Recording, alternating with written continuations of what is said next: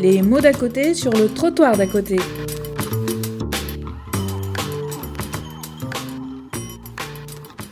bonjour à tous et à toutes. On va, on va commencer euh, doucement.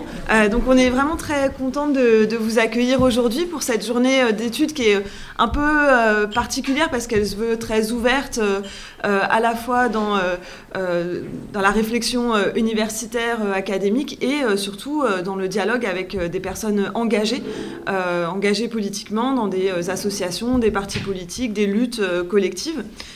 et c'est vraiment ce dialogue-là qu'on a voulu qu'on a voulu initier euh, ici. On a choisi la Alpajol parce que ça a été un des lieux importants de la lutte euh, auprès des réfugiés, avec les réfugiés et surtout des réfugiés euh, à Paris. et donc c'est un, endroit symbolique et qui, on l'espère, sera favorable à des discussions riches pour toute cette journée. Voilà, je vais un peu présenter pourquoi est-ce qu'on a pensé à cette journée d'études donc on fait partie du programme Babel, euh, dont Michel Agi, euh, qui, euh, voilà, qui, au fond est, le directeur. c'est un programme de recherche qui est financé par l'Agence nationale de la recherche et qui regroupe beaucoup de chercheurs, je ne sais pas combien exactement, une quarantaine je crois. Voilà, sur des terrains très différents en Europe, mais également au Liban et sur plus largement la Méditerranée. Euh, autour des questions relatives au rapport entre la ville et les réfugiés, mais euh, entendu sur euh, le, à la fois une étude des, questions migratoires et de l'asile, mais aussi une réflexion sur la place dans la cité, sur l'engagement et l'engagement à la fois des, réfugiés, leur place dans, la cité comme sujet politique, et aussi l'engagement des chercheurs dans, une anthropologie publique qui puisse servir à ces réflexions citoyennes. Euh, et l'idée de cette, euh, cette journée, c'était justement de pouvoir permettre des, prises de parole, déjà de mettre en, en, lumière euh, toutes les formes de lutte, d'engagement qui sont trop souvent occultées, et de permettre aussi aux personnes engagées à différents niveaux, dans le pays de transit, dans les pays d'accueil ou vis-à-vis de leur pays d'origine, de, de, prendre la parole, de nous parler de, de ce qu'ils et elles font en, termes politiques. Euh, l'idée de cette journée, c'était justement d'arriver à, casser cette représentation de réfugiés comme un flux indistinct. On parle toujours de, chiffres, en fait, euh, quand on, euh, parle de, migration. et aussi casser une vision uniquement des personnes comme victimes, en détresse, comme pour reprendre l'expression de Lisa Malky, des speechless emissaries, c'est-à-dire des sortes de de, représentants d'une détresse humanitaire qui, euh, sont, euh, qui seraient sans voix, euh, qui seraient des, victimes passives. À l'inverse, nous, on a essayé de, voir quelles affirmations comme acteurs politiques et quelles modalités d'engagement il pouvait y avoir.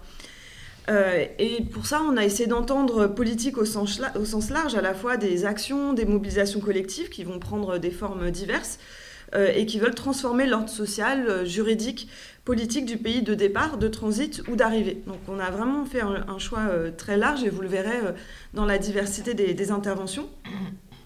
Euh, et ce qui nous permet de, ici de changer un peu le sens de l'exil, où souvent on l'entend comme, comme une forme d'exit, c'est-à-dire de désengagement par rapport à une situation qui est devenue euh, insupportable.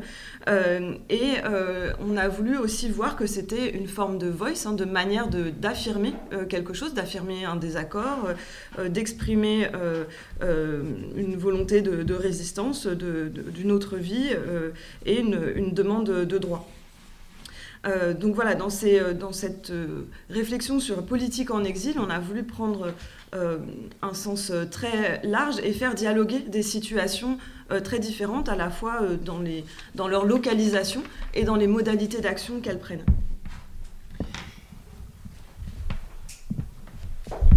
Donc, donc notre idée, hein, c'est de, tenir ensemble des sujets qui sont souvent traités de manière séparée dans, dans la littérature, hein, qui est la politique en exil en direction des pays d'origine ou en direction du pays d'accueil.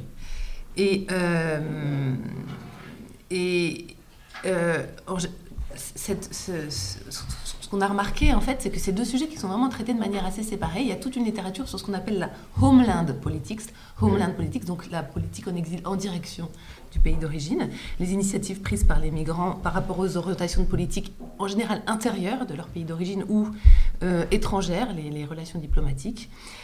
Euh, alors, à titre d'exemple, hein, une contribution qu'on aurait dû avoir, mais il y a eu un, désistement, euh, celle de Jean-Philippe de Dieu sur le rôle de la diaspora malienne en France dans la transition démocratique au Mali dans les années 90. Euh, ce qu'on remarque, c'est qu'en général, les travaux sur cette question de Homeland Politics, il n'y a pas vraiment de, de, monographie ou d'ouvrage, on trouve surtout des articles donc des travaux très spécifiques. Euh, pour ceux que vraiment ça intéresse, il y a en 2017 un, ouvrage collectif, donc une série d'articles qui a été publiée qui s'appelle euh, Les migrants acteurs des changements politiques en Afrique, donc vraiment sur cette question de homeland politics, mais sur le continent africain. Et par exemple avec des cas très intéressants euh, de mobilisation d'activistes africains contre les biens mal acquis en France de leurs présidents gabonais, congolais, guinéens. Ou un exemple limite, mais qui, est passionnant, qui est l'exemple d'un ancien exilé malien et de son rôle au moment du retour dans son pays, au Mali, euh, sur les accords, sur le fait que le Mali a refusé de signer des, gestions, euh, de, des accords de gestion euh, des flux migratoires avec la France. Donc, et, là, on est un peu dans, un entre-deux. Voilà. Et mais, mais, on pense aussi beaucoup aux travaux de Stéphane Dufoy, qui sont un peu anciens aujourd'hui, mais finalement il n'y a, pas eu, euh, et qui, qui, est, avec nous. Toujours d'actualité. Et qui sont toujours d'actualité. Euh, sur, euh, sur, autour de ce concept qu'il a, qu'il a développé, qui est le concept d'exopolitie. et l'exopolitie, c'est quoi? L'exopolitie, c'est ce champ animé par les activités des opposants au régime en situation d'émigration. Donc, c'est toute une réflexion sur l'exil, sur la politique en exil comme champ. Euh, avec ses capitaux, ses ressources, ses rapports de force, euh, de domination, et une réflexion sur sa spécificité comme, comme champ euh, par rapport à d'autres champs, parce que c'est un champ de concurrence, donc comme, comme, la plupart des champs, mais non régulé ou, marqué par une, beaucoup plus marqué par l'absence d'autorité de régulation, comme on peut le trouver dans des champs nationaux. Alors, ça, c'est le Homeland Politics. Donc, ensuite, il y a ce qu'on appelle le Immigration Politics donc ça, c'est les activités que les migrants entreprennent pour changer leur situation dans leur pays d'accueil, pour obtenir davantage de droits, pour lutter contre euh, les injustices, les discriminations dont ils peuvent être victimes. Et là, on songe à un, nombre très important de travaux. Euh, pour prendre juste le cas de la France, euh, ce Johanna Siméan sur les mobilisations de sans-papiers des années 90, avec une analyse très fine sur l'usage de la grève de la faim comme ressource, les travaux de Choukri Ahmed sur euh, loyers, la grève des loyers dans les foyers de Sonacotran dans les années 80, les, travaux de Laure Petit sur euh, les grèves des, OS algériens euh, à Renaud-Billancourt. voilà, alors dans, ces luttes-là, il y a un, un, grand nombre de ces luttes-là qui se sont passées en fait juste dans le quartier d'à côté, qui est le quartier de la Goutte d'Or et euh, avec des formes inédites euh, qu'on a oubliées, comme euh, la candidature à l'élection présidentielle d'un immigré symbolique qui s'appelait Kemal Jelali, qui était un ouvrier gréviste tunisien soutenu par Saïd Bouziri, qui était une grande figure de, dans ce quartier de, lutte dans le sens de l'immigration politics. Et alors, à ce binôme-là, qui traité souvent séparément, Homeland et Immigration Politics, on peut rajouter aussi euh, d'autres formes de mobilisation qui sont ni pays d'origine ni pays euh, d'accueil et, que, Yasmine a abordé. Par exemple, on peut penser aux travaux de Abdelali Ajat euh, sur les mobilisations immigrées en France en direction de la Palestine avec la création dans les années 70 de comités, de comités palestines qui ont ensuite hein, donné lieu à des mouvements de mobilisation sur, ce qu'on a appelé ensuite les sans-papiers. Alors, pourquoi est-ce qu'on a voulu tenir les deux ensemble euh, et, pas laisser tranquille cette littérature qui les traite séparément. Alors d'abord parce que comme euh, le montre euh, Sayad, via son terme d'émigré-immigré, hein, l'émigré est aussi un immigré, et donc il peut être à la fois mobilisé en direction de son pays d'origine et d'accueil, malgré le déplacement spatial, donc ça n'a pas forcément de sens de séparer ces deux formes d'action. et on peut même peut-être faire l'hypothèse, mais à vérifier, hein, que ceux qui se mobilisent dans une de ces deux directions sont plus enclins à se mobiliser dans l'autre. et, là, je pense sur un autre sujet, par exemple, aux travaux de Mathilde Pett, qui remet en question le discours qui oppose les solidarités envers les migrants et les solidarités envers les autochtones, en montrant qu'en fait, eh bien, ce sont souvent les mêmes personnes qui sont engagées dans ces deux formes de, lutte. Euh, l'autre raison, c'est que, euh, pourquoi vouloir tenir les deux ensemble, c'est que ces, deux, euh, ces deux formes d'action ont, ont, en commun d'interférer davantage que d'autres avec le cloisonnement de l'espace social et politique en État-nation. Qui, en État-nation, qui, qui donc des actions collectives qui défient la conception traditionnelle des États-nations, qui fonctionnent comme des juridictions légales exclusives, et elles, nous permettent au fond euh, on a au fond, avec Homeland Politics et Immigration Politics, deux formes d'action collective à distance. L'une dans une distance géographique, euh, donc hors de l'État mais dans la nation, et l'autre à distance socio-juridique, hein, de, personnes qui sont plutôt, elles, dans l'État mais hors de la nation. Euh, et donc c'est une occasion de remettre en question cette conception républicaine de la citoyenneté selon euh, laquelle le droit de participer à la décision politique s'est doublement conditionné à l'appartenance à la communauté politique et à la présence euh, sur le territoire national. Donc, euh, voilà, deux formes de mobilisation qui participent à un même processus d'élargissement en fait de, des questions hein, de ce que c'est la citoyenneté. Voilà pourquoi ça nous a intéressé aussi hein, de les tenir ensemble. Alors, un mot très très rapide sur, euh, sur la manière dont on va essayer de problématiser les questions qu'on va poser à Homeland Politics. Euh, avant de passer la parole à, à, Yasmine sur Immigration Politics ici, une, une des questions qu'on peut essayer de se poser, c'est finalement, étant donné qu'on a choisi de travailler sur la politique en exil euh, de gens, de personnes qui sont plutôt en rupture avec leur pays d'origine, c'est quelle serait la spécificité de la homeland politics des exilés par rapport à euh, la homeland politics des migrants en général? Donc la, politique en direction du pays d'origine de personnes en rupture ou en situation de contestation avec ce pays d'origine. Alors, euh, sans doute, certaines des interventions pourraient répondre à cette question. Nous, on voudrait souligner juste quelques paradoxes euh, ou injonctions contradictoires dans lesquelles se retrouvent les personnes qui sont prises euh, ou qui sont engagées dans ce type de mobilisation et qui sont en rupture. Le premier, c'est lié à l'interprétation contemporaine de l'asile comme asile politique, d'un côté, et la difficile politisation des réfugiés qui sont tenus de limiter leur activité politique dans le pays d'accueil. Donc ça, c'est une première contrainte ou, ou double injonction. La deuxième, c'est l'exigence montante l'exigence montante aujourd'hui, depuis les années 80, d'être individuellement persécuté pour être reconnu comme réfugié. Donc ça implique un certain degré de mobilisation. Euh, et de l'autre, l'exigence de ne pas avoir usé de la violence pour défendre sa cause, qui peut à certains égards être, euh, être contradictoire, hein, qui est matérialisée par le classement des mouvements de résistance armés dans des listes de, groupes terroristes ou par l'exclusion du statut de réfugié euh, de, de, gens suspects de ce genre de violence. Donc, pour finir là-dessus, on aimerait aussi s'interroger en fait sur les manières dont se structure l'activité politique en exil dans ce contexte de double contrainte, c'est-à-dire contrainte à la fois par le pays d'origine et par le pays d'accueil, et aussi d'injonctions contradictoires que je viens, de, que je viens de, vous montrer. Donc s'interroger sur ce que l'action politique en exil doit au contexte spécifique du pays d'origine, du pays d'exil, les types de régimes, les types de relations diplomatiques, la taille des diasporas, et les effets de toutes ces variables euh, sur euh, les formes d'action qui sont adoptées. Merci. Donc on aura euh, l'occasion de voir avec euh, différentes interventions des. Euh, alors, juste pour vous signaler le changement sur le programme, la question de l'engagement politique des, Tamouls, on ne pourra pas l'entendre aujourd'hui. Malheureusement, Gémina Etiamble s'excuse de, de ne pas pouvoir. d'avoir dû annuler sa venue à cause des grèves. Euh, mais on pourra le voir avec euh, la question du PKK euh, qui est aussi envisagé comme un mouvement terroriste. Alors du coup, l'engagement politique des exilés pose problème.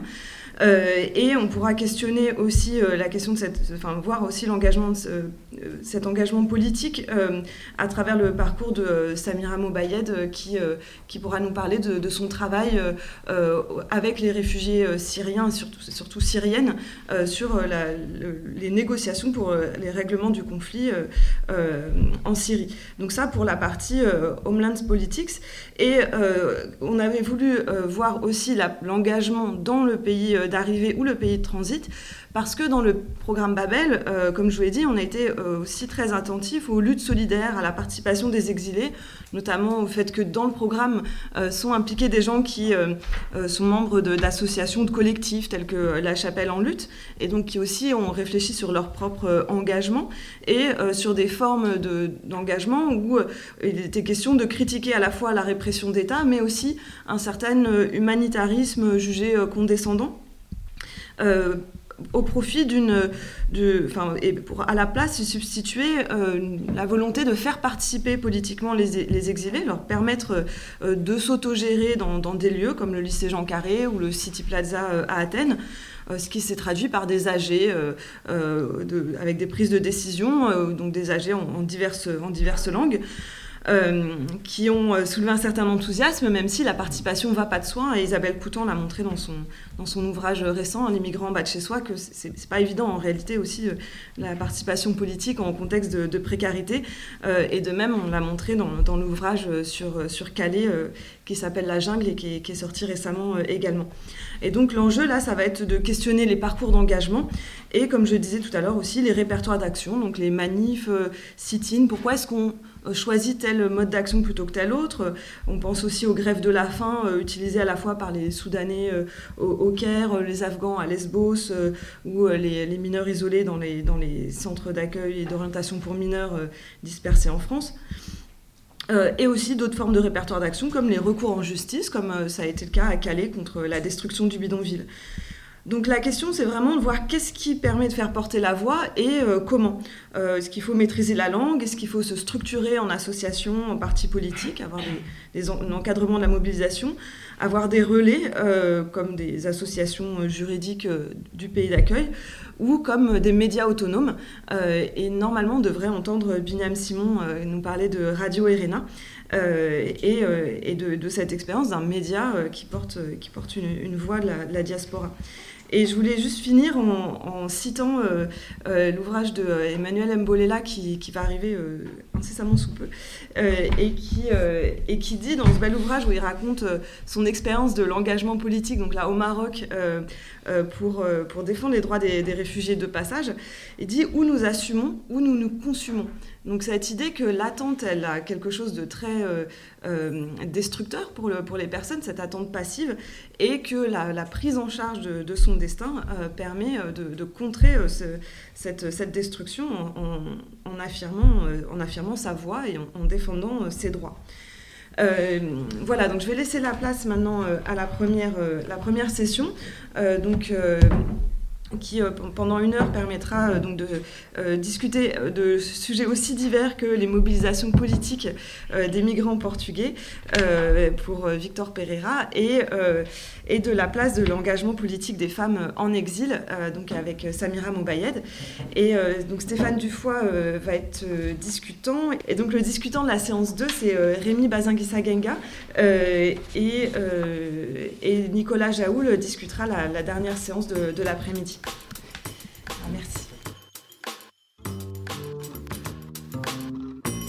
C'était les mots d'à côté sur le trottoir d'à côté.